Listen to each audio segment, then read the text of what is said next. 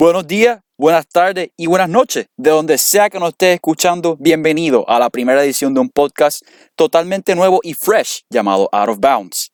Antes de presentar los temas que estaremos hablando en el día de hoy, pues quiero introducirle a quienes están escuchando semanalmente. Comenzamos con este servidor, Jairi Rivera. Yo voy a ser su host y mediador de preguntas. Luego tenemos a Juan Carlos Valentín, experto en los Lakers. Y por último a David Guillotti, que es experto en la NBA en general. Ahora nos vamos out of bounds.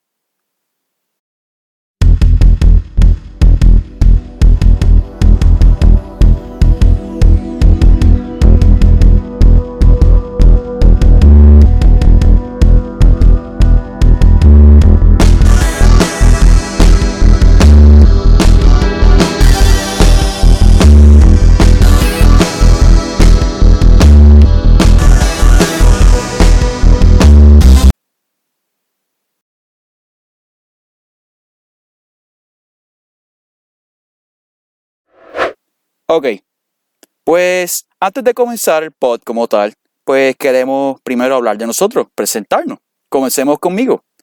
Yo soy Jairi Rivera, me dicen Jairo. Soy escritor para Fansided, cubriendo a los Los Angeles Lakers. Soy fan de los Miami Heat por hace ya 10 años. Me enamoré del deporte cuando vi a los Heat de LeBron, Wade y Bosch y no he vuelto a mirar para atrás. El baloncesto, la NBA como tal es mi pasatiempo favorito.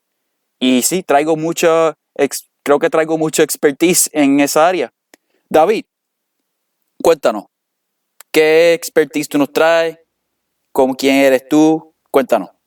Bueno, pues saludos, Jairo. Pues mi nombre es David, como bien mencionaste. No soy escritor de fansite ni nada por el estilo, pero sí soy fiel amante del deporte, del baloncesto y seguidor de la NBA en general.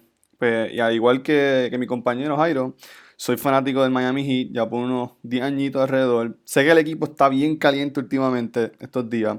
Y muchos pensarán, ah, que se está montando en el, en el bandwagon. Pero la realidad del caso es que yo entré el grano con el deporte durante la época del famoso Big Three que tú bien mencionaste de Miami. Y aunque LeBron se fue unos cuatro, unos cuatro añitos después, un pedazo de mí siempre se quedó con esta franquicia. Lo más que me gusta del Miami Heat es que, a diferencia de muchos equipos, un equipo que tiene bastante historia, ya tiene tres campeonatos y la cultura del mismo es lo más que me motiva de ellos. Eso es algo del brand de ellos. Y por otro lado, quiero dejar claro aquí, soy súper fanático de LeBron James. Para mí él es mi jugador favorito de todos los tiempos. Y pues sí, si me voy un poquito así con LeBron, eh, pues ya saben por qué. ¿Por qué?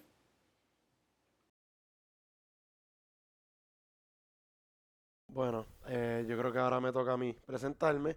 Eh, quiero darle primero las gracias a Jairo por darme esa introducción de experto en los Lakers.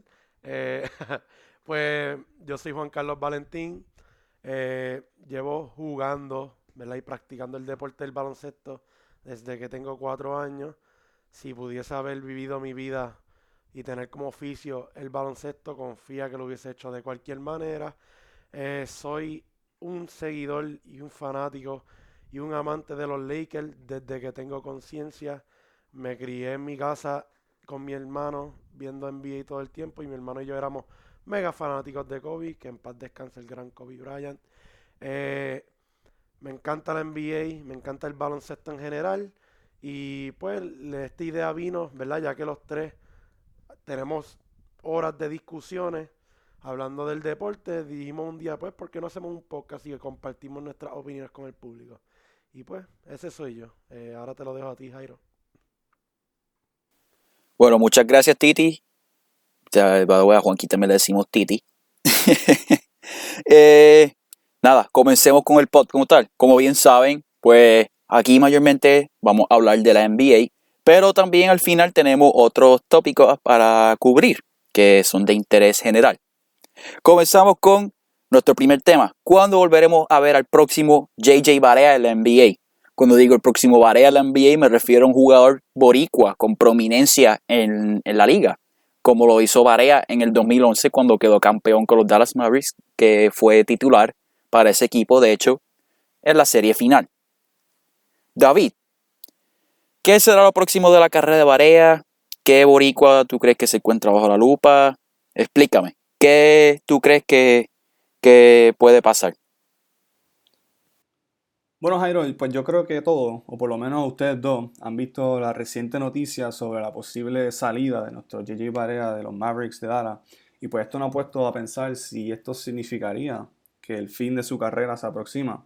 Claro está, él mismo dijo en una reciente entrevista, me parece que fue el nuevo día, que él desea, por lo menos tiene deseo de regresar a jugar la próxima temporada, pero que posiblemente sea con otro equipo.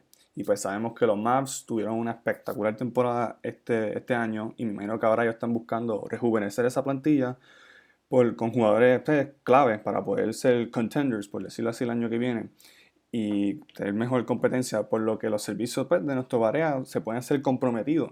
Y pues por otro lado, muchos rumores también han circulado esta noticia diciendo que Barea quizás puede salir de la NBA, pero dirigirse a, España, o sea, jugar en las ligas profesionales de allá, que son muy buenas, y pues como un veterano como él sería, sería ideal. Y pues esta noticia claramente nos tiene preguntándonos, como tú, tú mismo bien dijiste, ¿cuándo es que volveremos a ver otro jugador como Vara en la liga? En mi opinión, yo quiero decir que esto tiene que ver mucho con cómo el deporte está estructurado hoy en día en Puerto Rico. Sabemos que el baloncesto es un deporte extremadamente popular aquí. Hay una cancha en, todas en todos los barrios, en todas las comunidades. Y yo creo que esta conversación yo la he tenido ya con ustedes de cómo mejorar este sistema, de, cómo podemos acaparar mejor el talento. Y pues yo creo que yo les mencioné que habían como dos soluciones que se pueden que son viables y una de ellas sería establecer un sistema parecido al que hay en Europa con el fútbol, que es que está estructurado como una pirámide, tú vas subiendo la pirámide de, de, de equipos subprofesionales a profesionales el BCN puede quizás trabajar en conjunto con esas ligas. Sé que hay una liga, creo que la liga puertorriqueña sería ideal. Y también les mencioné que recientemente el comisionado de la NBA, Adam Silver, o sea, que es un comisionado bastante progresista, así por decirlo así, había anunciado que tenía interés en establecer equipos del G League en lugares como la Ciudad de México, o sea, en Latinoamérica. Lo que será súper interesante si establecen uno aquí en Puerto Rico, que será tremendo para el desarrollo del deporte, ya que, que importaría talento y una cultura profesional del deporte aquí Ahora, Juanqui, yo te pregunto, porque tú me has mencionado que tú sí conoces de, un jugador que está así bajo la lupa, que quizás puede tener bastante prominencia, por lo menos a nivel de college. Pues sí, David. Eh, la, ¿verdad? la noticia a quien yo les traeré hoy será de un gran amigo mío. Eh, jugó conmigo en ligas menos cuando éramos pequeños. Lo conozco de toda la vida. Mis padres y sus padres son muy buenos amigos y hasta el día de hoy mantenemos comunicación. Y ese es mi gran amigo Arnaldo Toro. Arnaldo Toro nació en Hormiguero, eh, jugó eh, de todas las ligas que hay aquí en Puerto Rico, eh, selección, juvenil, federación. Luego en high school se lo llevaron, si no me equivoco, para New Jersey a jugar allí en high school. De ahí fue becado a una universidad División 1 en los Estados Unidos, que eso es, ya de por sí es un logro bastante grande para un puertorriqueño, ¿verdad? Ya que conocemos de bien pocos que son becados en Universidad de División 1. Y lo becaron en George Washington University. en su año en George Washington University, que fueron cuatro, ya el, el hombre se graduó eh, o está por graduarse. Eh, promedió un total de 6.5 puntos por juego, 7.0 rebotes por juego, que eso es el team high si no me equivoco, y con un field goal de 47.6. Eh, ahora mismo fue transferido, fue un grad transfer a St. John's. Eh, hace poco, ¿verdad? me comuniqué con él. Eh, todavía falta por responderme, pero le hice una serie de preguntas que me gustaría compartir con ustedes, el público, y con ustedes dos, Jairo y David. le hice unas preguntas como cuál fue su experiencia, ¿verdad? Comparando el ámbito del baloncesto aquí en Puerto Rico y allá en Estados Unidos, ya que él jugó ambas. Eh, le pregunté eh, qué cosas él aprendió allá, que aquí pues no aprendió y eso y lo otro. Y también le pregunté qué cosas, ¿verdad? De, que, que, en Estados Unidos hay y que en Puerto Rico pues probablemente tampoco tengamos los recursos o no haya, que él implementaría aquí para mejorar el, ¿verdad? el sistema del deporte y el sistema del baloncesto en general. Siento que aquí hay un montón de talento desperdiciado. Eh, ah, David mencionó lo de Adam Silver, que tenía la idea de implementar equipos del G League en México. Eh, aquí en Puerto Rico obviamente no tenemos eso. Lo más cercano a un G League que tenemos sería la liga puertorriqueña del baloncesto, que. Este, con municipios, son jugadores con tremendo talento. He visto jugadores, yo he jugado baloncesto toda mi vida y conocí jugadores allí o supe de jugadores allí que de verdad dominaron y nunca se había escuchado de ellos. Y siento pues que si implementarían algo similar a mayor escala aquí en Puerto Rico, pues veramos un, un gran fruto de talento. Pues y con eso acabo. Jairo. Bueno, para concluir este tema, pues mi pensar en esto es que mayormente le daría prioridad a mejorar la, infraestructura de las facilidades deportivas de nuestra isla, ya que ya si uno va por ahí, pues hay muchas que están en decadencia, no, no, les dan el mantenimiento apropiado, y pues eso afecta, ya que estos jóvenes muy talentosos no tienen dónde desarrollar su talento y mejorar, ya que pues no tienen una cancha apropiada. Y invertir más, el departamento de, recreación y deporte debería hacer un mejor, mayor esfuerzo en brindar mayor, brindar staff dedicado al desarrollo del deporte de baloncesto aquí en Puerto Rico y eso creo que sería de gran ayuda.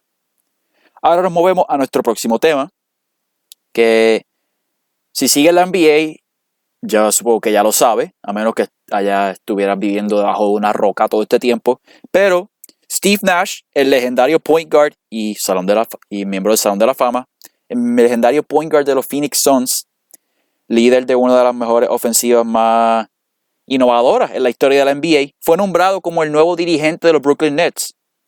Steve Nash eh, ha generado controversia, por lo menos esta contratación, ya que pues él no tiene ninguna experiencia como dirigente, pero sí tiene experiencia con los Warriors, que ya que él fue consultor. Y de ahí es donde él conoce a Kevin Durant, que es el jugador, uno de los dos jugadores estrellas de los Brooklyn Nets, junto a Kyrie Irving. Y en verdad, muchas personas se han quejado, otros no les gustó el hire, así que te pregunto a ti, David, ¿qué tú piensas sobre esta contratación? ¿Cómo le va a ir a él en su primera temporada y si crees que es controversial? Bueno, Jairo, esta noticia a mí me cogió totalmente por sorpresa, pero de que totalmente. Yo literalmente no lo veía venir. Sí había escuchado rumores de quiénes serían los posibles candidatos para, el head coach, pero lo más que me sorprendió fue que en ninguno de ellos se vinculaba que Steve Nash iba a ser el, head coach. En mi opinión, entiendo la crítica de las personas y de este pick. Pues, muchas personas tienen otros coaches como Tyron Lue, que quizás pueden decir que se lo merecía más. Steve Nash prácticamente vino out of the blue para este pick, pero sí reconozco que esta decisión tuvo mucho input de lo que tenían que ver los jugadores y prácticamente lo que querían, específicamente Kevin Durant y Kyrie Irving, que son famosos por ser estos jugadores un poco, por decirlo así, dramáticos. En su último equipo, pues ha sido ese, ese ha sido el carácter de ellos, por decirlo así. Y si la franquicia de los Nets le reiteró este tipo de confianza a estos dos jugadores, claro está porque ellos están tratando de, convertir el equipo en un, contender, es que la decisión estaba en ambos parties. ambos parties estaban on board y estaban de acuerdo. Y, ellos parece que reconocen el valor de Nash. Tú mismo mencionaste cuál fue la carrera de Nash. Yo también pienso que esa conexión entre Durant y Nash que tuvieron pues, en los Warriors, que pues, todo el mundo sabemos cuán successful fueron los Warriors, pero yo creo que eso tiene que ver mucho. Y pues no sé qué, qué, más quieren aportar ustedes sobre esto, pero para mí fue completamente un shock. Bueno, pues yo quiero decir que yo respeto a Steve Nash como jugador, eh, two-time MVP eh, consecutive, ¿verdad? Seguido, aunque siento que uno de esos MVP se lo robaron al gran Kobe Bryant, pero eso lo dejaremos por otro tema. Eh, me, me gusta la firma por el mero hecho de que Kevin, Kevin Durant y Kyrie Irving fueron partícipes en la firma. Eh, donde hasta donde yo había escuchado, eh, ¿verdad? Después de que salieron en las noticias que, pues, que, fue, fue nombrado head coach, eh, supuestamente dijeron que Steve Nash no quería nada que ver todavía con un trabajo como head coach, pero que el front office de los Brooklyn Nets estuvieron bien insistentes hasta que pues aceptó. me gusta la firma, Siento que va a ser interesante ver un coach nuevo, joven, eh, con cero experiencia. Siento que estoy viendo de nuevo a Steve Kerr con Golden State. Em, de verdad, eh, si, si, si Kevin Durant y Kyrie Irving, que son de los jugadores, como dijo David, ¿verdad?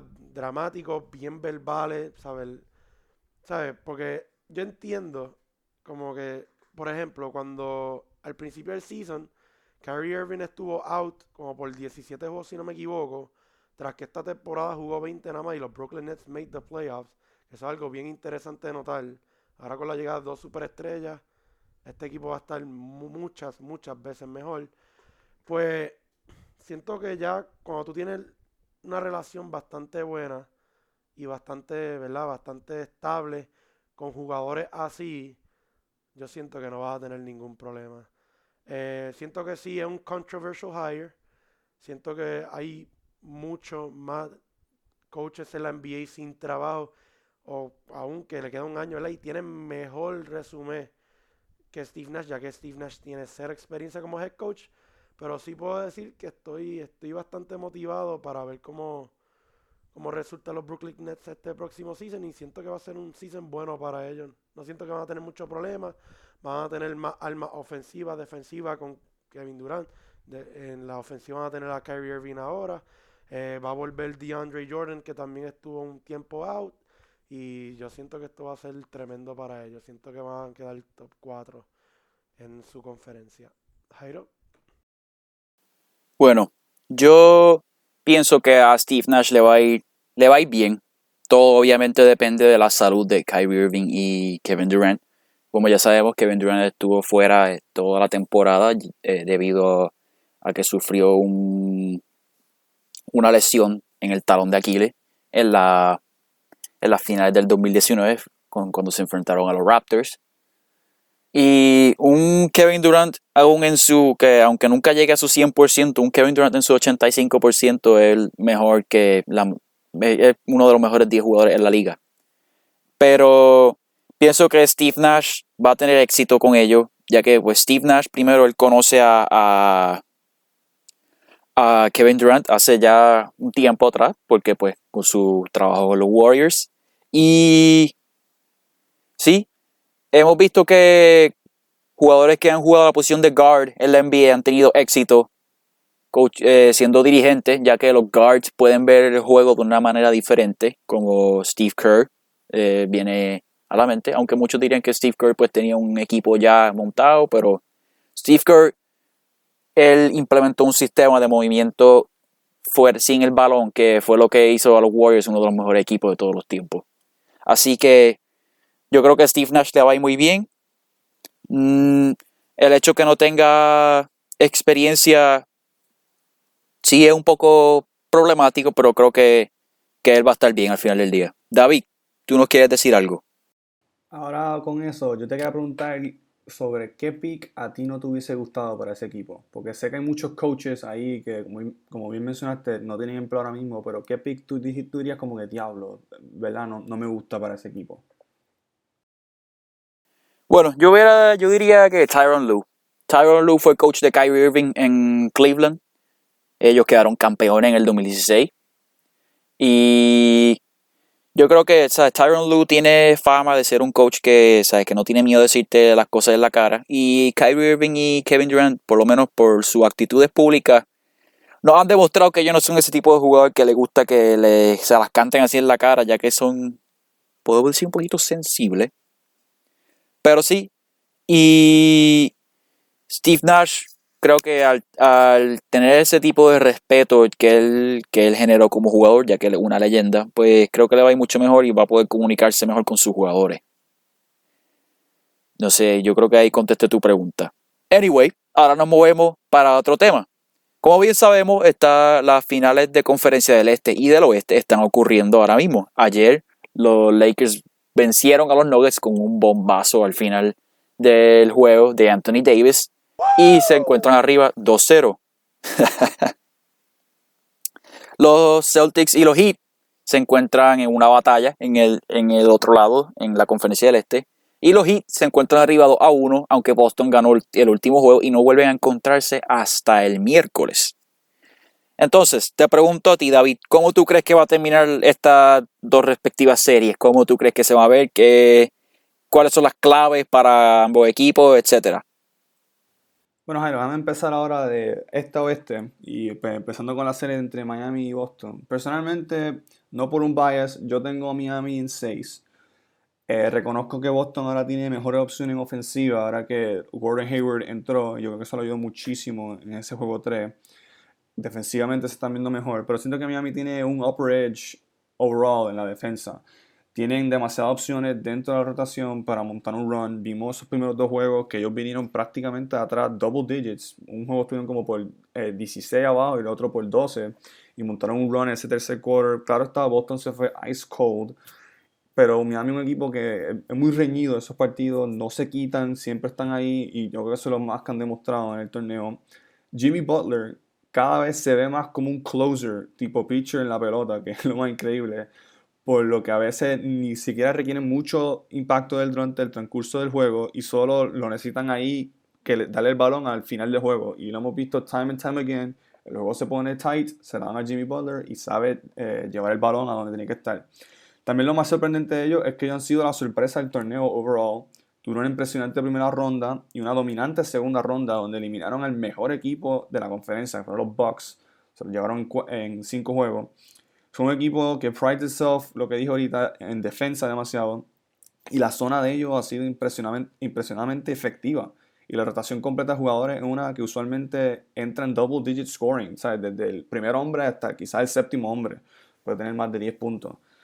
Eh, ahora yéndome al oeste, yo tengo los Lakers en 5. Ah, el juego de anoche fue uno bastante reñido entre ambos, entre ambos equipos. Los, los, los Nuggets montaron ese run, lo estuvieron ahí, estuvieron ganando el partido por un cierto tiempo, pero Anthony Davis con un bombazo, yo creo que esas camisas de los Lakers siguen undefeated, se les mete algo por dentro, pero qué bueno. Todavía tengo los Lakers en 5, eh, tuvieron un scare esos últimos dos juegos, el heroísmo de Anthony Davis, como lo dije ahorita, lo ayudó muchísimo. Pero entiendo que los Lakers son más dominantes, poseen a dos de los top 5 jugadores en la liga y ese roster está repleto de veteranos como Rondo, Howard y Danny Green, que ya ganó un campeonato el año pasado, y LeBron James, obviamente el, general para liderar el equipo es lo más ideal. Ahora, este, no sé qué, tengan que ustedes decir, creo que, vamos, Juanqui, ¿qué, ¿qué tú opinas ahora de esta serie? Bueno, pues a diferencia de ustedes dos, que estoy seguro que tú y Jairo, ¿verdad? Tienen a los Heat ganando, ¿verdad? La serie. Yo siento que Boston, ¿verdad? Primero me voy con el este. Yo siento que Boston va a tener una, va a tener una gran serie viniendo de atrás. hemos visto en estos playoffs completos que se han hecho remontadas de todo tipo. Lo, tenemos a los Denver Nuggets en el oeste que han hecho ya dos 3-1 leads, comeback. Pero siento que Boston gana esta serie, siento que va a ser bien, pero bien, bien, bien cercana. Antes de que empezara esta serie, yo cuando estaba Boston, perdón, cuando estaba eh, Milwaukee versus Miami, yo sí dije que Miami era uno de los equipos que podía tumbar Milwaukee, pero no sabía que era que lo iban a hacer de una forma tan dominante. Ahora, yo sé que Boston es uno de los pocos equipos que machea contra Miami bastante bien, ¿sabes? Se cancelan ambos equipos porque ambos defienden, ambos, tienen buenas armas ofensivas, aunque siento que Miami tiene un edge sobre Miami en ese aspecto, eh, perdón, sobre Boston en ese aspecto, pero aún así siento que Brad Stevens va a tomar en consideración lo que hizo en el juego 3. Ganaron bastante, bastante seguro. Siento que ahora con la llegada de Gordon Hayward va a haber una otra arma ofensiva para utilizar en la rotación. Y pues mi predicción es que Boston se lleva esta serie en 7 juegos. Y digo eso porque ahora yéndome para el oeste, tengo a los Lakers, igual que David, ganando en 5 juegos. Ese buzzer beater ayer por poco me da un pare cardíaco. Eh, antes de que empezara el juego, yo dije que los Lakers no perdían con ese uniforme. Y cuando él metió eso, me dieron ganas de ir a jugar la lotería. Eh, aún así, siento que. Perdón. Aún así, siento que Denver, ¿sabes? Ya vimos ayer que son capaces de robarle un juego a los Lakers.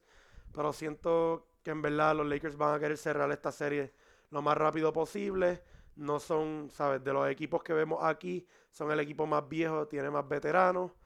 Eh, y siento que ellos van a querer tener, ¿sabes? A algunos, algunos equipos no les favorece, pero siento que a los Lakers les va a favorecer mucho el descanso y siento que van a querer cerrar este en 4, pero Denver va a robarse un juego y lo harán en 5. Jairo, ¿qué tú crees de estas finales de conferencia de ambos? Bueno, eh, yo creo que Miami se va, Miami gana el 6. Sí, me pueden decir Homer, lo que sea, pero es que Miami ha demostrado ser un equipo tan fuerte en estos playoffs que se me hace difícil irme en contra de ellos porque como bien dijo David ahorita, Jimmy Butler, Jimmy Butler puede tener 11 puntos en los primeros tres quarters, pero en el cuarto quarter él puede bueno, creo que en, uno creo en el primer juego de los Bucks él tuvo 20 puntos en el cuarto cuadro, una cosa así, él, él es él es un cerrador through and through. Él él es él ha probado que puede ser un, líder en un equipo que, puede ser un contender para un campeonato. Y eh, la manera en que juega Miami creo que es muy interesante, ya que ellos pueden cuando ponen al lineup de Adebayo, Crowder, Butler, Dragic y, y Hero, ¿sabes? Tienen varias armas, ¿sabes? Tienen tres armas ofensivas, bueno, cuatro armas ofensivas, porque Adebayo es excelente también, aunque sea mayormente con su habilidad de pasar el balón. Y pueden guardiar a todo el mundo que Boston le tire, porque si, porque Adebayo es mejor que Tice. Eh, Crowder y Butler pueden guardiar un poco a Tatum, porque Tatum, en verdad, Tatum ha tenido unos excelentes playoffs. Y Brown también, pues ellos pueden guardiarlo. Y de verdad que Miami en 6. Moviéndome para la conferencia del oeste, eh, tengo a los Lakers en 5, como ustedes. Eh, los Nuggets son un equipo joven, ha demostrado, han demostrado wow, ¿qué, qué no han demostrado ellos en, estos playoffs? Vencieron a los Jazz en 7 y vencieron a los Clippers en 7 también. Ambas series vinieron atrás, estaban abajo 3 a 1 y ganaron la serie. Pero estos Lakers están en una misión. Este, creo que estos playoffs significan demasiado para ellos y ellos no se van a dejar ir así por los Nuggets. Aunque yo sé que le van a robar un juego porque los Nuggets, ese, ese es el tipo de equipo que ellos son. O sea, ellos se van por lo menos a llevar un juego. Pero sí, un equipo con veteranos que están hambrientos por otro campo, por un campeonato. LeBron quiere su cuarto campeonato. AD quiere su primer anillo y Dwight Howard también, entre otros. David, ¿tú querías decirme algo? Eh, algo también que yo noté de esta serie de los Lakers y los Nuggets es que el impacto, que el approach que le han hecho Jokic, creo que todos sabemos, Jokic tuvo una primeras dos series espectaculares, él fue uno de los key factors junto a Jamal Murray algo que también noté es que los Lakers tuvieron la serie anterior con los Houston Rockets.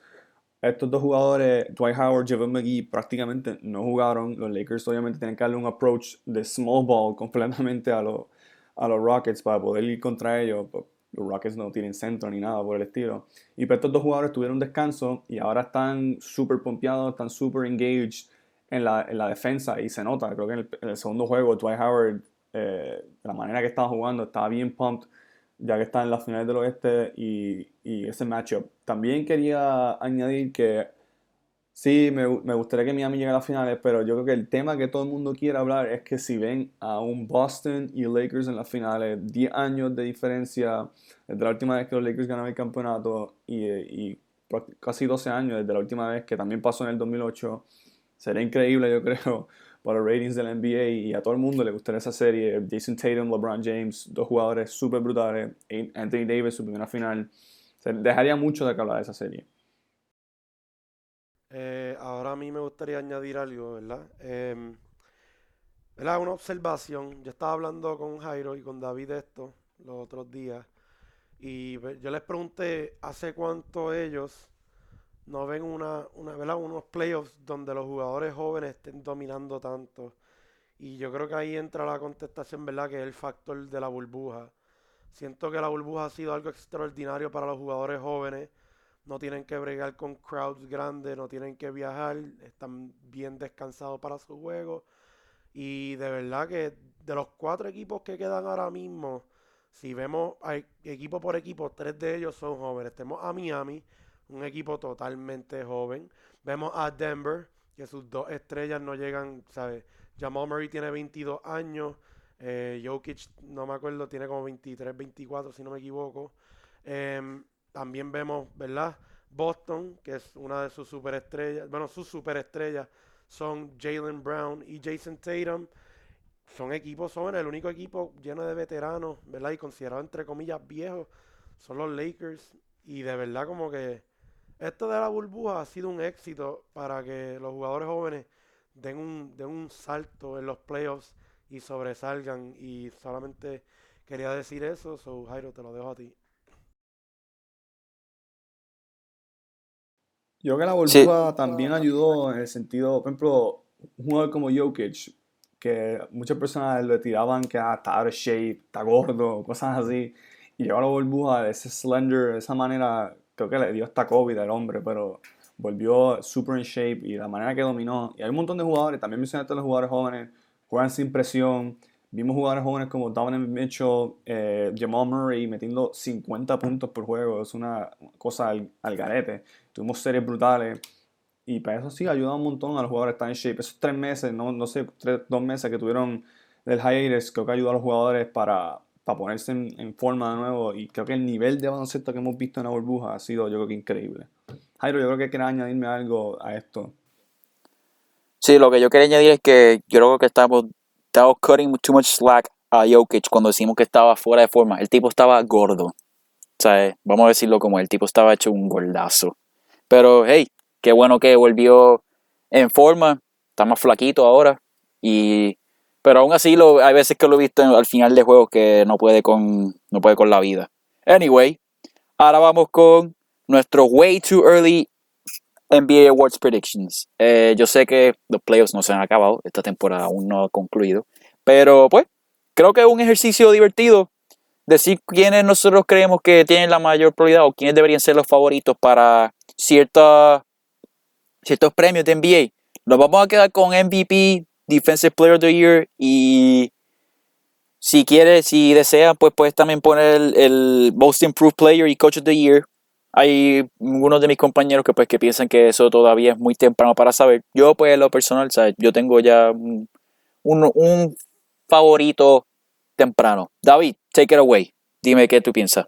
Bueno, como dijiste, este, sí, esto sería super way too early. La temporada no se ha acabado. Todavía falta que se acabe esta y que falta que monten el muñeco para la próxima. No sabemos cuándo empezaría la próxima, no sé cuánto tiempo va a pasar. Pero sí, tengo unos picks para algunos de los awards, entre ellos MVP.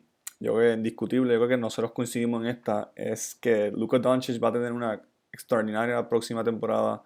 Esta temporada demostró ser fenomenal con los Mavericks. Tuvo casi en esa conversión de MVP, no top 3, pero estuvo ahí en esa top 5, esa conversación la tuvo.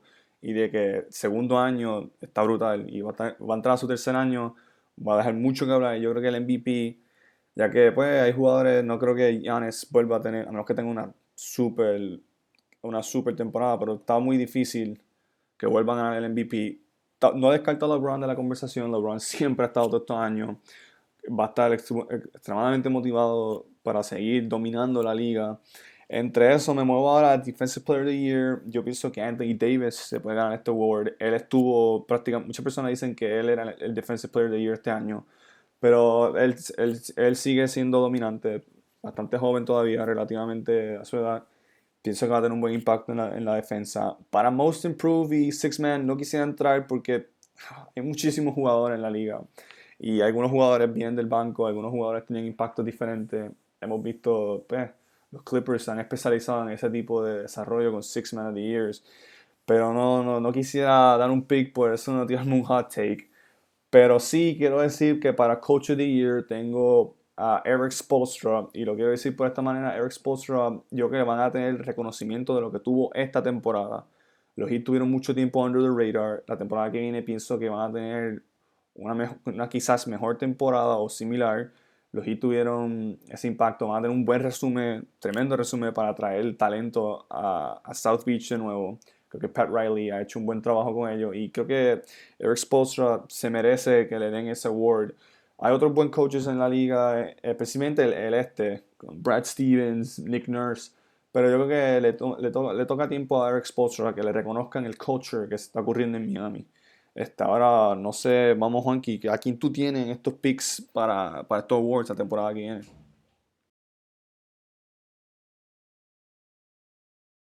Yo creo que se nos fue un poquito ahí nuestro amigo David. Disculpen un poco los problemas técnicos que tenemos. Estamos desde nuestras casas. Eh, aquí el servicio de internet en Puerto Rico es mediocre hasta por lo que uno paga. Pero pues yo lo que creo que mi amigo David quería decir, pues que Eric Spolstra, ¿verdad? También hablaré de él porque él es uno de mis picks. Pero pues déjame empezar por los MVP del próximo año. Yo tengo tres candidatos para el MVP del próximo año. Tengo a LeBron James. Pongo a LeBron James en esta lista porque siento que va a querer dejar saber algún statement. Eh, cuando le preguntaron sobre el MVP de este season, contestó I am pissed. ¿Sabe? El pana no está feliz que no se ganó el MVP. Él piensa que él debía haberse ganado el MVP. En mi opinión, siento que sí hay debate para que él se pudiese haber ganado el MVP este season.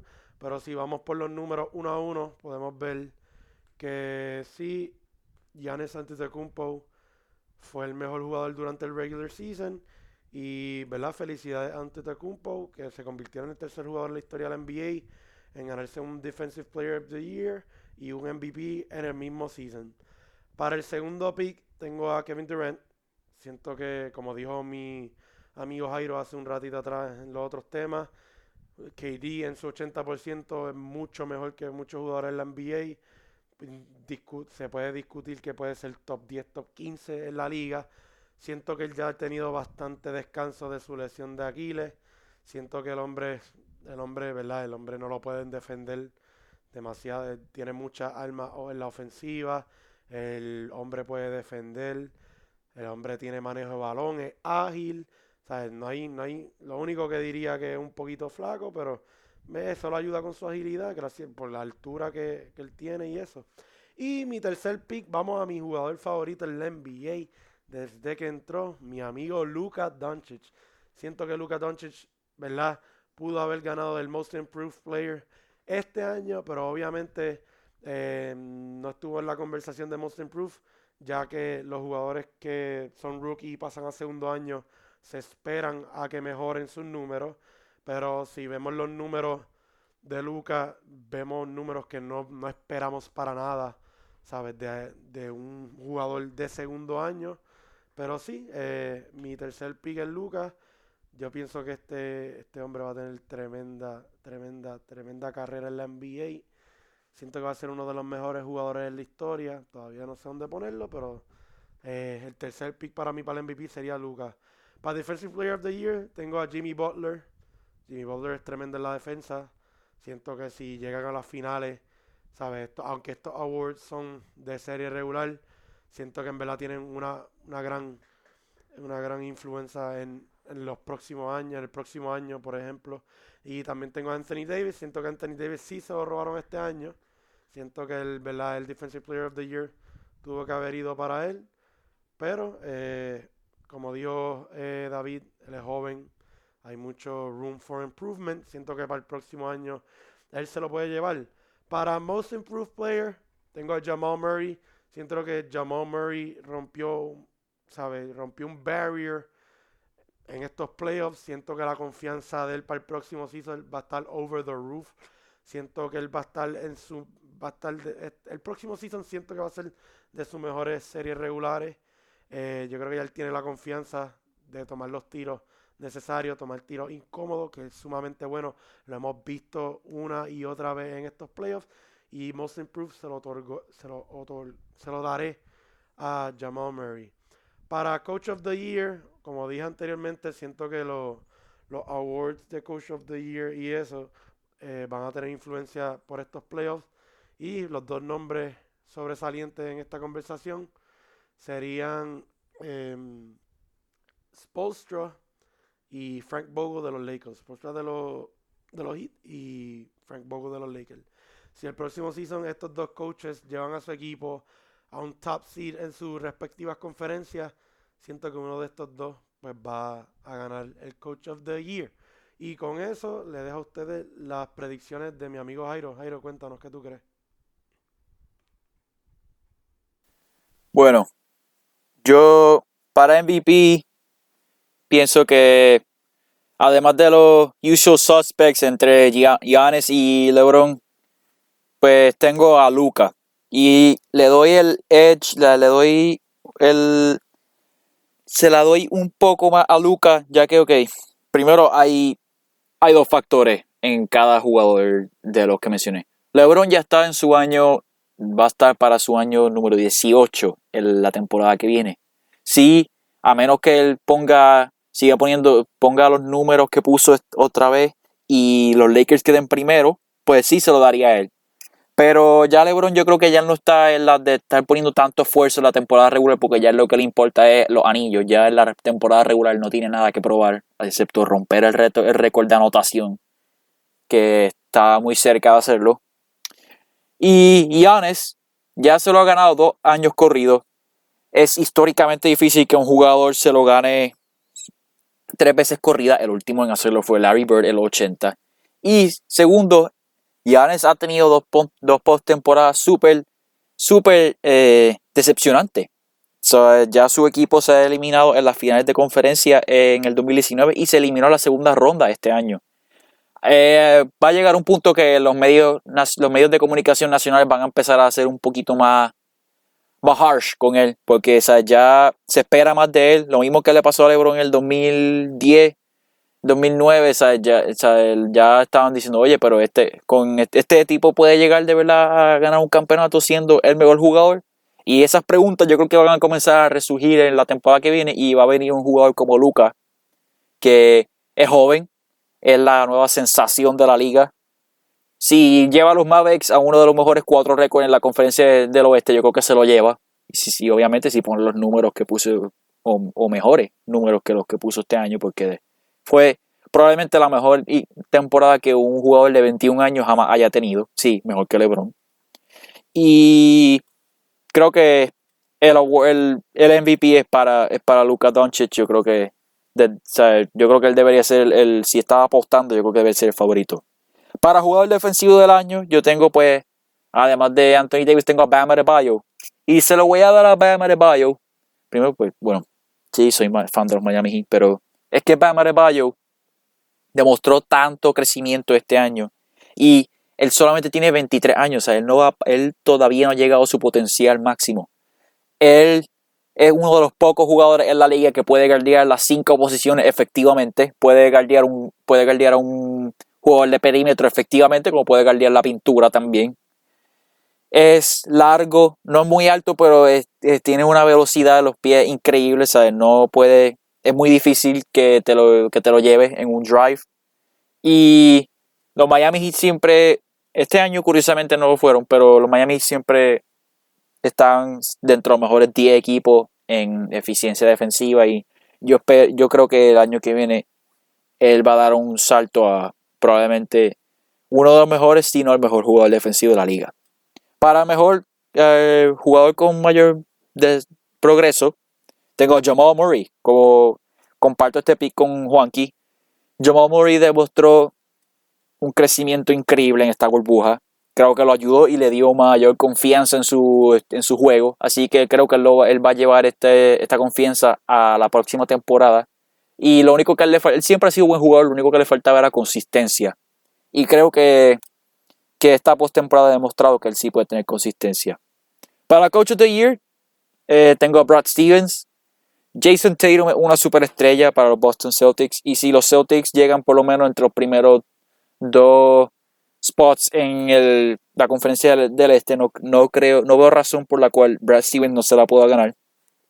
Esto, él, su equipo siempre está muy preparado, muy bien dirigido y de verdad que creo que él, él debería ser el favorito, en mi opinión, para Coach of the Year el año que viene. Ok, Ahora concluimos con nuestra parte de NBA. Ahora vamos a hablar de temas más generales. Nos vamos a mover a unos temas que porque son de relevancia aquí en Puerto Rico y algunos en el mundo en general. Comencemos con, con esto. ¿Qué carajo pasó en Morovi? Como bien saben, en Morovi hubo una, una fiesta de, de, unos Forex traders que muy poco, yo creo que una sola persona en el video se veía que tenía mascarilla no sé si, no sé si no saben, ¿verdad? Pero estamos en medio de una pandemia. Por un, debido a un virus altamente contagioso. Y pues llegaron estos irresponsables y decidieron tirar, lanzar una fiesta. David, ¿qué tú piensas de esta fiesta?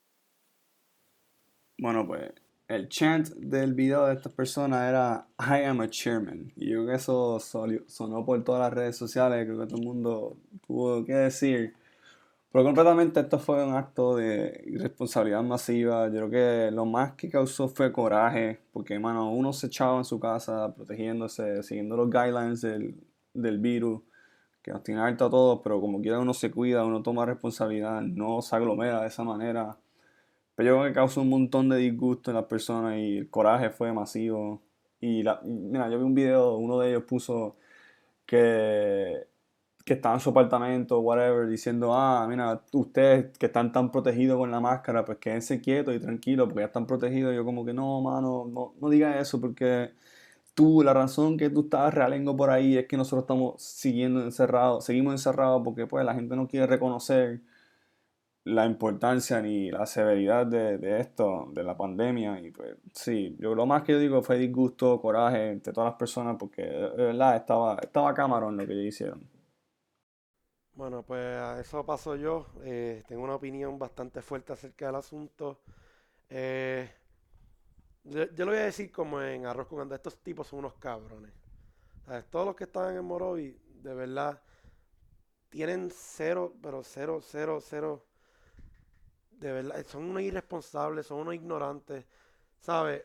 Como dijo bien David, uno está en la casa espetado todo el tiempo, constantemente protegiéndose, si sale uno a hacer compras, llega, rápido desinfecta, uno se baña, coge la ropa, la mete en la lavadora. Entonces vemos a estos morones, porque no se le puede llamar otra cosa, vemos a estos morones metidos en Morovi festejando que allí lo que había era un COVID Petri dish básicamente, porque no había nadie con mascarilla, como dijo Jairo, solamente en el video se veía una persona con mascarilla. Y, ¿verdad? Yo quiero decir algo. ¿Sabes? Ellos tienen una, una misinterpretation de que a ellos lo envidian porque hacen dinero desde su casa y uno no está metido, eh, ¿verdad? En, ese mundo y whatever. Yo conozco un sinnúmero de gente que hace dinero desde su casa de diferentes formas. Y ninguno de ellos te está constantemente espetando en la cara. Ah, mira lo que me gané. Mira aquí desde mi casa. Mira donde eh, me monté un jet, whatever. Entonces, una anécdota que quiero añadir aquí, que es bastante graciosa en mi pensar, es lo que dijo Normando Valentín luego que esta noticia explotó, que fue la fue la el quote que dice hacen dinero desde sus casas y vuelan en spirit. Hmm, qué irónico. Y yo siento que en verdad eso me dio una risa estupenda porque, ¿sabes? Contradice mucho de lo que ellos portray en las redes. Y como bien dije, a mí, ¿sabes? Yo felicito a la gente que busca la manera de hacer dinero. En esta pandemia, ¿sabes? Mucha gente se ha visto obligada a buscar otras maneras de recibir ingresos. Y yo conozco de personas que están constantemente día a día trabajando, arriesgando su salud y la, de sus seres queridos por el simple hecho de que tienen que trabajar para proveer. ¿Sabes? Tienen que pagar biles, luz, agua, internet, tienen que pagar comida. Entonces, yo lo que veo es sea, a mí me da coraje porque yo no, yo no, o sea, yo no padezco de, esa situación de tener que trabajar gracias a Dios. Pero, ¿sabes? Sí me protejo por el simple hecho de que esto es un trabajo en equipo. De esta pandemia no vamos a salir si no trabajamos en equipo. Hay que trabajar en equipo y pues hay, tenemos que contar con todo el mundo y si está, ¿sabes? Dos, dos personas pueden arruinar esto para, para miles. So, esto, de verdad, esto, como dije, esto es un trabajo en equipo, hay que hacer las cosas bien. Eh, yo siento que esto fue una pata en el pecho para mucha gente que trabaja, se cuida, ver a tanta gente reunida, porque, ¿sabes? Esto, de verdad, da un coraje, un encabronamiento sería la palabra. Y tú, Jairo, tienes que decir algo al respecto, porque si no me voy yo aquí todo el día. Bueno, yo lo que tengo que decir es que estoy de acuerdo con todo lo que ustedes dijeron. Lo último que quiero añadir es que el titular de la noticia debe decir muchos morones en Morovis, porque de verdad que eso no le, no le, no, no hay otra palabra para describirlo, de verdad son unos irresponsables, de verdad que no, no, estuvo mal eso que hicieron, de verdad. Y sí, que si pues si nos atacan a nosotros, pues bienvenidos sean, porque en verdad sabes que a nadie le importa la opinión de ustedes, so bruto. Anyway, nos movemos ahora al próximo tema. Si la vacuna del COVID saliera mañana, ¿se la pondrían? Acuérdate- Dime tú, David. vaccina, no vacuna. Oh my god, no digas eso. Eh, Bueno, pues yo, yo les debo saber con esto. Si, si a ti te esposan con una a un tubo y te, te dejan seis meses y te dan la llave, yo te pregunto si, si tú cogieras la llave y te fueras. Confía que aunque me salgan tres dedos nuevos, yo me la voy a poner. Yo siento que esto se ha prolongado demasiado, ¿sabes? No tengo, ¿sabes? No, no me siento desesperado, pero sí siento esas ganas de salir, poder disfrutar de nuevo con mis amistades y todo eso. Y para contestar tu pregunta, eh, 100% sí, David. De verdad, yo, el día que, el, el mismo día que la saquen, lo que cueste, voy directo voy directo al laboratorio a ponerme la vacuna o vaccina, como le dije los otros días, bien morón. Eh, Jairo, ¿tú? ¿Te la pondrías? 100%. Me la pongo. Esto, hemos perdido un año de nuestra vida. Esto es algo que jamás vamos a recuperar. Aunque me salga un tercer ojo, aunque, aunque, aunque se, aunque me pase algo, ¿verdad? I don't care. Estoy, en verdad, esto ya está, esto se sale, esto está fuera de control, verdad. Ya no, ya quiero salir de esto. Quiero ver a, mi, a mis amigos, quiero ver, quiero poder salir a hacer las cosas que me gustaban. De verdad que esto está bien cabrón, así que en verdad Aunque, vamos, me la pongo, que se joda. aunque te la tengan que poner la nalguita, te la pones. Ya a mí me, ya a mí me han empullado la nalga varias veces, así que eso no. Pues de eso pasamos a la próxima pregunta que se las quiero hacer yo a ustedes. Eh, Osuna, comeback or flop? Dime tú, David, ¿qué piensas? Pues yo creo que esto ha sido como, este nuevo álbum de él ha sido como un redemption run, por decirlo así. Su último álbum no dejó mucho de hablar. Para mí que él estiró el chicle demasiado con esa promo de él. Y el álbum nunca salía. Y cuando vino a salir, no quiero decir, pues fue un pastelillo lo que tiró el pana, pero no hay, no hay canciones que uno se acuerda. ¿sabes? Tú me dices, me pones contra el la pared, dime tres canciones de ese álbum. Yo, no te puedo decir, no te puedo decir dos. Pero, pues sí, yo creo que tuvo eh, mucha gente, o sea, he visto la crítica de este álbum, mucha gente está, no está contenta con Ozuna como tal, como artista, pero ya yo lo escuché pues, por, por escucharlo así. Hay canciones buenas, tienen, o sea, es, es mejor calidad que el último. Sí vi que cogió una página quizás de lo, del álbum de Bad Bunny con esto de colaborar con artistas grandes, Daddy Yankee, J Balvin, Mike Towers, entre otros. Sí, tiene, tiene un poquito de eso y pues, es un poquito mejor de lo que vimos la última vez. Eh, pues en mi opinión, eh, ¿sabes? Yo soy una persona, no quiero que suene mal, ¿verdad? Pero yo soy una persona que separa a las personas por su obra. Por ejemplo, eh, ¿verdad? Eh, Ozuna pues sí está en controversia por lo que sucedió con el artista homosexual trapero Kevin Fred. Eh, lo sabemos, no vamos a tocar ese tema porque es un, un tema bien sensible y bastante controversial y no queremos, ¿verdad? No queremos que nadie se moleste con nosotros, con nuestras opiniones. Pero el álbum, tengo que admitir que a mí sí me gustó. Como bien dijo mi amigo David, eh, es un gran, eh, es un gran leap de lo que fue Nibiru. Nibiru siento que él lo promocionó tanto, lo, lo aguantó tanto para salir y cuando salió simplemente no fue bueno, no tiene memorable songs. Yo no te puedo mencionar tres canciones de ese álbum, honestamente. Si no me pregunten ni dos porque no te las voy a contestar, tampoco sé. Eh, este álbum siento que es bien comercial. A mí me gustan, ¿sabes? Me gusta que haya un poquito de ambos y siento que este álbum tiene un poco de ambos, pero es más se dirige más hacia el lado comercial.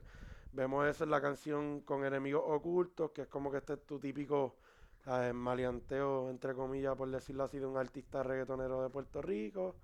Y vemos un montón de canciones. Tiene una canción con Doja Cat y Sia, que yo no me esperé para nada que tuvieran esa colaboración.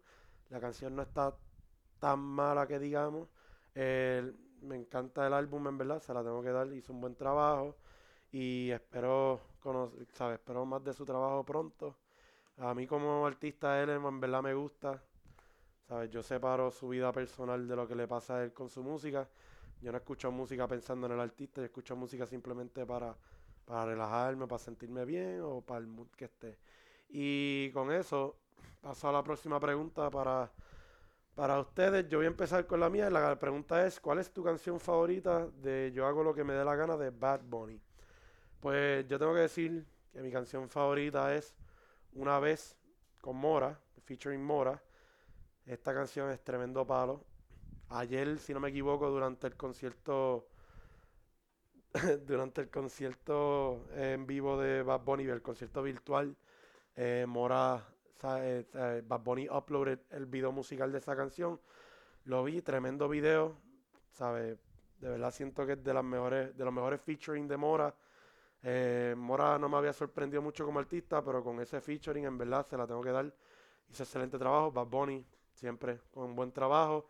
Y te pregunto, David, ¿cuál fue tu canción favorita de Yo hago lo que me da la gana? Ah, perdóneme. Y como runner-up, quiero mencionar que cuando yo escuché La Santa, eso fue otro palo. Y yo creo que David, dime qué tú piensas. Sí, yo, yo voy con ese mismo lado yo cuando escuché a la Santa por la primera vez, eso fue, me acuerdo, creo que estaba en Tijolo o algo así, y la pusieron y yo, ah, no, no puede ser, el pana se le fue la mano. Y a mí me motivó mucho que, menos que ustedes vieron el live de Bad Bunny durante esta cuarentena, que estaba en el sofá de la casa, y él dijo, ah, voy a empezar esto con mi canción favorita del álbum, y él dijo La Santa, dije, ah, qué, bueno, qué bueno que yo, mi pick es el mismo pick de él. Eso sí me motivó, pero sí, la canción con Daddy Yankee, un all-time artist, brutal, brutal, brutal. Eh, hay otras que yo puedo mencionar, quizás me gustan, pero esa fue la más, la más, la más que me llamó la atención, la más que me motiva cuando escucho el álbum. Hay una que, que sí, que yo vi unos rankings que decía, ah, quizás esta es la canción más rara, pero es de las mejores, es la primera, es que si yo veo a tu mamá, en verdad está chévere, el ritmo, yo tengo un amigo, shout out aquí, que él dice que la canción suena como un Kahoot cuando empieza, pero, pero sí está, está dura esa canción. en verdad, está, buena la canción. Y Jairo, dime tú, ¿cuál es tu canción favorita de Yo hago lo que me da la gana? Bueno, yo yo sé que yo, di, que yo te dije a ti el otro día que la que mejor me gustaba era esta Caron Show, pero anoche me puse a escuchar mis dos canciones favoritas, que es esta Caron Show y 25-8, y creo que la que más me gusta es 25-8. Eso tiene bars, ¿verdad? Me encanta. El ritmo, la lírica, en verdad, está top notch. que esa canción Yo creo tiene la mejor barra del álbum completo. La de Luca si no hay manera que yo falle. Yo no sé si lo digo eso porque soy biased hacia Luca, pero honestamente cada vez que, que sale esa línea específica, yo la grito con la mano en el pecho. En verdad, ese álbum, Bad Bunny, te zafaste. Hiciste tremendo trabajo. Yo no soy Charlie Boy. Aquí no va a haber ningún mamoneo con fucking Bad Bunny. Pero de verdad, cuando alguien hace un buen trabajo, hay que, hay que aceptarlo. Hizo un buen trabajo con ese álbum, lo comercializó bien y capitalized on it. Fue tremendo. Pero, ajá, eh, sigo a la próxima pregunta o alguien de ustedes quiere añadir algo. Si no, eh, voy a seguir con qué trapero tú crees que tira el mejor álbum de este año. Y pues los candidatos que pusimos aquí en una lista que tenemos, tenemos a Bad Bunny, con Yo hago lo que me dé la gana, que yo creo que se va a ser ¿verdad? el indiscutible número uno. Tenemos a Osuna con Enoch, shout out al de Inmaculada. Tenemos a Anuel con Emanuel. Tenemos a J Balvin con Colores. Tenemos a De La Ghetto con Los Chulitos. Y tenemos a Yandel con Quien contra mí dos. Eh, pues voy a empezar yo, ¿verdad? Eh, siento, voy a hacer esto de forma de ranking para poner un número uno, número dos, etcétera. Eh, para mí el mejor álbum, Bad Bunny, yo hago lo que me da la gana. Todas las canciones, ¿sabes? Yo me las sé.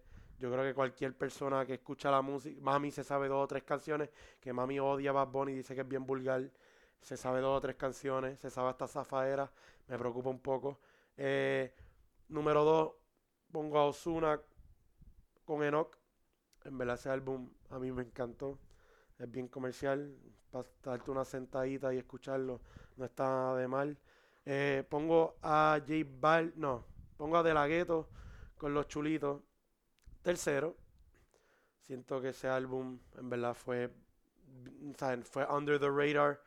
Nadie se lo esperaba. Tiene un tema con Arcángel, Ñengo y Coscuyuela. Y quienes sepan del género saben que estas personas del, del- del género eh, han tenido roce.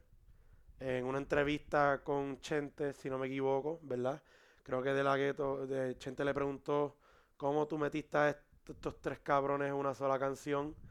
Y eh, él explicó, no me acuerdo lo que dijo, pero él explicó ahí cómo pudo lograrlo. Algo estrictamente profesional, ellos saben la que hay. Eh, voy a poner a J Balvin con colores cuarto. A quien eh, J Balvin es un artista que mucha gente critica, dice que es bien fresita, bien suave, pero en verdad es algo que a mí me gusta porque se diferencia de mucho del género. Este álbum tú no lo puedes escuchar con- como si fuera a escuchar un álbum de Bad Bunny, un álbum de Anuel. Es otro vibe distinto, es para tú sentarte y ponerte a pensar mientras escuchas la música. Eh, quinto, pongo aquí en Contra Mi 2 con Yandel. Hay un montón de clásicos que integró artistas nuevos. eh, eh, eh, no me acuerdo el título de la canción, pero tiene un clásico que él tenía con Wisin, que ahora hizo con Raúl Alejandro, que me gusta más la original, pero siento que se escucha bien la versión nueva que hicieron. Y por último, eh, Anuel con Emanuel. Siento que este no fue su mejor trabajo. Siento que Anuel pre, pre prison fue mil veces, era el mejor Anuel. Eso es como MJ en, en su peak. Eh, este hombre, no sé qué quiso hacer con este álbum, quiso meter de todo en un solo álbum y para mí pues no, no fluyó. Tiene una canción con Enrique Iglesias, se llama Fútbol y Rumba, que por poco vomito escuchándola. No pude escucharla, tiene, ¿sabes? tiene canciones que básicamente coge el, tiene una, yo creo que con el ritmo, el, el instrumental de Bob Marley. Siento que fue muy forzado y por eso lo pongo último en mi lista. Ahora paso a ti, David. ¿Qué tú piensas al respecto? Que deme tu ranking. Bueno, pues mi ranking quizás se distancia un poquito al tuyo. Yo sé que tú tienes pues tus diferencias con, con Anuel. Es que Anuel, Yo Anuel, pongo a Bad Bunny Anuel primero. antes de prisión fue un palo, cabrón. Fue un palo. Entonces, Sí, el tipo sí, salió de la cárcel, salió fofo, salió querido. Parece lo que llenaron allá adentro. Y literalmente el chico. pana, mano, el pana lo que está tirando es una. Para mí, literalmente lo que está tirando es senda mierda ahí. Está tirando fisis allá, cabrón. Pero pues, esa es mi opinión. Pero ajá, sigue hablando, disculpa. Pues mira, pues, pues, yo, yo difiero un poco, yo pongo a Bunny primero, pongo a Anuel segundo, a mí me gustó el álbum, diga lo que tú digas, este, después yo pongo a, después yo pongo creo que a, a Balvin con colores, sí que sé mucha gente dijo que pues que si es fresita, algo diferente, y pero yo pues somos coño, los únicos que ponemos a J Balvin tan alto.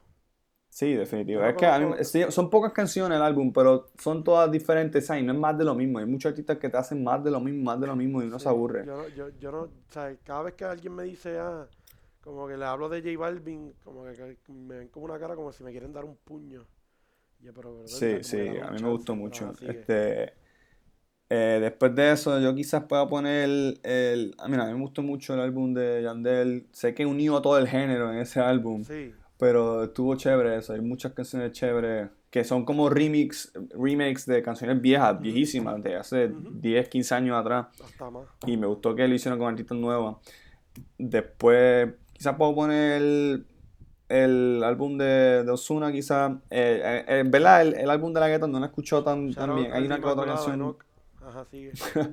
Hay una otra canción que la escuché, pero sí, ese será mi ranking y este como tal. No sé cómo que quieran seguir ahora con lo que vayan a Eh, decir. Si no tienen nada más que decir, seguimos para la próxima pregunta. Sí, vamos, vamos- pues vamos a seguir, dale, vamos a Eh, seguir. bueno, ahora nos mudamos a series y películas. Bueno, Eh, les quiero preguntar, discúlpame Jairo, ¿verdad? Que te tomé el trabajo de moderador, pero eh, te pregunto a ti Jairo primero, eh, ¿qué serie andas viendo ahora mismo? yo ahora mismo ando viendo a The Boys, que serie, ahora todavía estoy viendo el primer season, pero de verdad que ha sido... Me gusta mucho. By the way, este, fuck Homelander, ese tipo de Homelander, síndrome, hijo mamá. la gran puta, cabrón. qué clase tipo, qué tipo más cabrón, de verdad. Arrested Development, he visto como los primeros dos episodios y los primeros dos episodios me lo han explotado de una manera increíble. Gracias, shout out a David por darme esa recomendación, porque de verdad que me dio una, risa increíble. Y Parks and Rec, que es más como un estilo The Office, pero más, más o menos un poquito, yo lo encuentro un poquito más silly, pero ya. ¿Y tú, este David, qué tú estás- andas viendo? Pues yo en verdad soy un- una persona que me gusta ver muchos sitcoms, eh, que me den risa eso. Sí me gusta ver una serie buena, yo digo una serie, ¿sabes? Serie, una serie se- como buena. Quería decir una serie, este, pues ahora mismo yo estoy viendo Peaky Blinders, que es esa serie que estoy viendo ahora mismo. Eh, pero sí, sí, les quiero recomendar, si quieren ver una, una- un sitcom gracioso como Les Jairo, yo les recomendé ver eh, Parks and Rec y también le recomendé ver...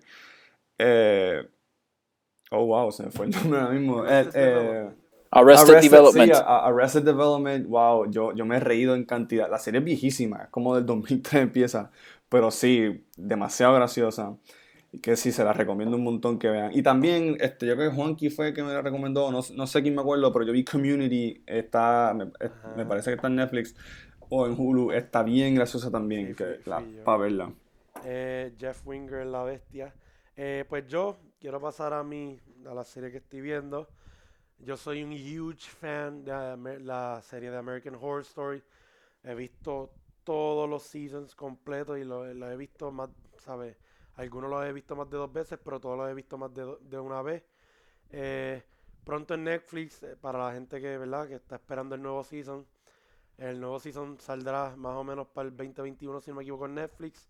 Eh, se titula 1984, tiene como este vibe de, Jason de Viernes 13, ¿sabes? Como que de estos horny teenagers que van a, a, un, un lake, a un camp ahí, se quedan, mueren, están bien horny, siguen muriendo, después se dan cuenta que los más horny están muertos, etcétera. Eh, siempre la rubia termina siendo la héroe, embuste, no sé. Pero ajá, estoy loco por ver esa, pero estoy viendo algo bien parecido, que es una serie que tiene mucho, tiene varios personajes de la serie de American Horror Story, y esa es Ratchet. Ratchet es como de este enfermo, todavía estoy confundido con el primer episodio, que de verdad me dejó mindfucked. Esta serie es como de esta tipa que como que como que miente su, su, su- lies her way into getting a nursing job en este hospital psiquiátrico, psiquiátrico en California. Estoy en el primer episodio, no entendí qué carajo ha pasado, pero me tiene juqueado. Y al igual que Jairo, eh, estoy viendo The Boys, esa serie de verdad que me ha tomado por sorpresa, me he reído en cantidad. Eh, para las personas que quieran ver un lado oscuro, ¿verdad? Del lado de superhéroes, de lo que están acostumbrados a ver del mundo de los superhéroes, les recomiendo al mil que vean The Boys. Y yo creo que con eso culminamos, ¿verdad? En la, la, la serie. Y nos mudamos al trailer de Batman y Dune. Jairo, tú eres experto en esto, háblanos, papá. Bueno, Juanqui, antes de empezar con esto de Batman y Dune, te quiero decir que si estás viendo a Ratchet, creo que es, que, es la serie que dijiste, deberías ver One Flew Over the Cuckoo's Nest, que es la película que es como el prequel. Esa película salió en los 70s, pero la, o sea, la serie está set en ese universo. ¿En serio? Sí, la que en el hospital, en el hospital mental que, que toma lugar. Wow, la voy a ver entonces. Gracias. Sí. Anyway, pues Batman y Dune. Pues vamos a comenzar con Batman. Hace un par de semanas, ya hace casi un mes que salió el primer trailer para la película de The Batman, que es la, es la próxima iteración del personaje de DC. Esta vez la va a dirigir y va, y va a escribir el guion Matt Reeves. Matt Reeves es conocido por su excelente trabajo en las películas de Planet of the Apes. Él, dirigió y creo que escribió las últimas dos entregas. Que nadie se iba a imaginar que unas películas que, lo, que tenían a simios que podían hablar, ¿sabes? que fueran tan profundas y tan, tuvieran ideas tan, tan inteligentes. Y pues eso es mayormente gracias a Reeves. Moviéndonos ahora a Batman, pues Batman en verdad parece que Reeves tiene una visión aún más oscura del universo de Batman. Es un personaje que de, de naturaleza oscura, que tiene historias que son chocantes. pues yo he leído muchas historias, ¿sabes? Me gustan los cómics de Batman y ¿sabes? tiene historias muy, muy, muy interesantes y chocantes y maduras. Y eh, parece que Matt Reeves va a irse por esa línea. Moviéndonos a Dune, Dune es una novela, es una adaptación de la novela clásica de Frank Herbert, considerada probablemente la mejor novela de ciencia ficción jamás escrita. Y ha sido, lleva muchos años siendo considerada como una novela inadaptable, ya que debido a la naturaleza de, de su universo, la riqueza de su historia. Pero parece que el director canadiense Denis Villeneuve, que su última película, mejor conocido por Blade Runner 2049 y Sicario, ha hecho un excelente trabajo, pasado, ¿verdad? Todavía solamente vimos el primer trailer, pero se veía majestuosa, o sea, los, visual, los visuales, el elenco está espectacular, liderado por Timothy Chalamet, Oscar Isaac y Zendaya, que hoy se ganó un Emmy anoche. Felicidades a ella. Y de verdad que estoy bien emocionado por esas dos películas porque son dos directores y que, que tienen, han hecho un trabajo excelente. David, ¿tiene algo que añadir para esto? Bueno, sí, yo creo que el, biggest takeaway de ese trailer de moviéndome ahora a Batman era lo oscuro que era. Literalmente, esa oscuridad que estaba presente en ese álbum. Sí tengo algunos high hopes para Robert Pattinson en este, en este role que está surprising a, Batman. Se va a hacer, en mi opinión, un poquito difícil superar a los últimos Batman, porque personalmente a mí me encantó esa trilogía, la anterior y va a ser un poquito. Pero sí me gusta ver esa variedad, el DC Universe. Ah, el último Batman que hicieron, que fue el de Justice League, no me gustó para nada. Yo creo que comparto ese sentimiento con muchas personas. Pero sí, de, Dune no sé mucho. Eh, vi el trailer así. No, me gusta que el, cast, que es lo más que me atrae así, pero no sé mucho de. Pero con lo que me dijiste, yo creo que es bastante interesante que lo de la novela. Esos obstáculos que tiene que cubrir el, el, el director. Y va a ser algo interesante para ver. ¿Y tú, Juan, tienes algo que aportar? No, yo sé que a ti no te gusta mucho esto. No sé mucho, ¿verdad? Esto de analizar eh, films y esto. Ese lado se lo dejo a ustedes dos. Son, se van más profundo ahí de lo que ven. Yo lo que voy a decir es que DC para mí ha hecho una mierda con sus, ¿sabes? Ellos, ellos han tenido tantas oportunidades para arreglar un montón de mierda que han hecho con el DC Universe. Siento que cada vez lo que hacen es joderlo más. Eh, por eso me voy más hacia el lado de Marvel. Las películas de Marvel a mí me encantan. Las puedo ver una y otra vez y no me aburro. Siempre encuentro algo nuevo que, ¿verdad? que mirar. Eh, aún así, me gustaría, ¿sabes? Me gustaría ver Batman. Siento que va a ser otro, ¿sabes? Le voy a dar oportunidad a esta. Siento que va a ser otro, otra interpretación de lo que, ¿verdad? De lo que estamos acostumbrados a ver de Batman. Y pero quiero ver primero Joker, sí. Júguenme, no he visto Joker todavía. Eh, la he querido ver por un buen tiempo. No encuentro la manera de fucking sentarme a verla. Eh, pero quiero verla. Y pues nada, lo que quería decir era eso: que.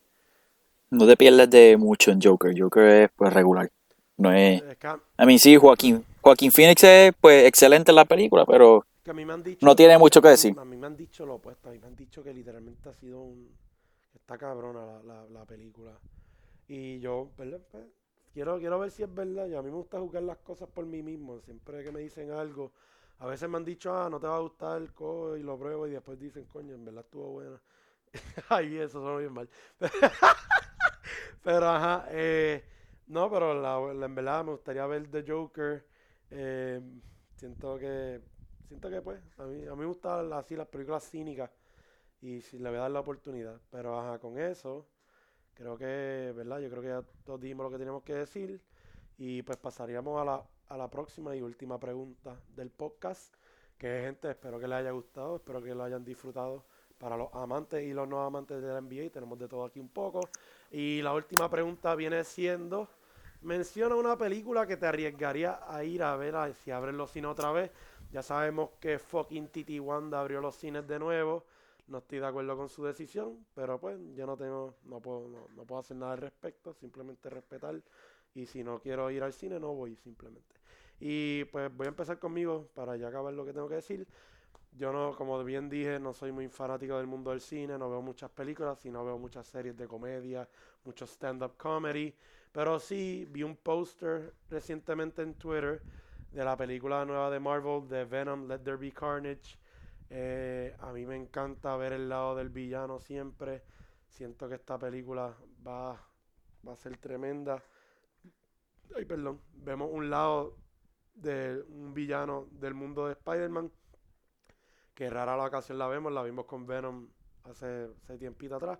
Pero siento que no esta, ¿verdad? esta va a ser mil veces mejor. Y David, te pregunto a ti, ¿qué película tú te arriesgarías a ir a ver al cine? Si abren. Que abrieron. Bueno, si me fuese a arriesgar, que fuese algo, a mí que estúpido un poquito, pero sí, hay, hay tres películas que yo creo que están under my radar. La primera de ellas creo que es Wonder Woman. A mí me gustó mucho el primer, la primera película. Me gustó, que algo raro, Mucha o sea, DC no ha hecho películas buenas, por decirlo ha así. hecho DC con un superhéroe. Exacto, exacto. Y, Sí. y Un aplauso me Bueno. fue gustó. con la, eh, la, ¿verdad? La, la figura femenina del mundo de DC. Un aplauso a DC que hizo buen trabajo con esa película. Sí, sí, fue, fue, fue grande. Y esta película me gustó mucho el trailer de, de la manera que lo hicieron. Eh, la otra será de Batman, otro superhéroe más. Y la última, Venom. Venom vi, eh, hay, hay mucho hype con esta, con esta película. Me gustó mucho la primera. Y vamos a ver qué, qué nos trae esta, esta segunda, esta secuela. Jairo, tú. Ahora, ¿qué más? Bueno, yo, en verdad, no, obviamente no me voy a arriesgar a ir al cine, pero es un escenario hipotético. Pues sí, iría a ver a Dune y a Batman, porque pues son las dos películas que... Y también a No Time to Die, que es la próxima entrega de la saga de James Bond, que también se ve muy buena. El director Kari Yoji Fu- Fukunaga ha hecho... A mí, a mí las películas de James Bond, no sé. No, Pues- me, no, me, no me cuadran. no, me, gustan. Yo no soy súper bueno, a mí me gustan las nuevas, por ejemplo, este Casino Royale es excelente y Skyfall Que también. Las otras dos, pues... porque no la- porque pero- no la he visto así, como que cuando grande ya maduro, pues no maybe no. Bueno, maduro un carajo, yo sigo siendo un. inmaduro, pero. Todos, todos son un niño at heart, así que no te preocupes. Pero ajá, continúa. Y sí, el director Kari Yoji Fukunaga, en verdad, es un tremendo director. Eh, si no sabes, si no han visto su trabajo, les recomiendo que vean a True Detective Season 1, que es excelente. Y nada, eso es. pregunta, Yo creo que ya todos dimos nuestros thoughts, así que. Tú, tú dijiste ese nombre, Ujú. Togi Buni Fushinaga. ¿Tú lo dijiste, te lo aprendiste o, o tú lo leíste? no, yo, yo aprendí Kari Yoji Fukunaga. Wow. Pues nada, te dejo a ti para que cierres. Pues nada, eh, ti- eh, Juanqui, David, tuvo que buen primer episodio. Espero que nuestro, nuestra audiencia le haya gustado. Denle subscribe, denos cinco estrellas. Y si no nos da cinco estrellas, pues en verdad no. un puede ir. Pero Vamos a decirlo así. es un Forex Trader. Forex Traders eh, nos van a dar menos de cinco estrellas, pero como dije ahorita, la opinión de ellos no importa. They don't, they don't, they don't matter. Oh, Dios mío. Sí. En- Enoch, el, el podcast se debe llamar Enoch, nada más. Eh, nada. Fue un placer a todos. Pónganse su mascarilla, mantengan distanciamiento social. Esto fue Out of Bounds. Los vemos la semana que viene.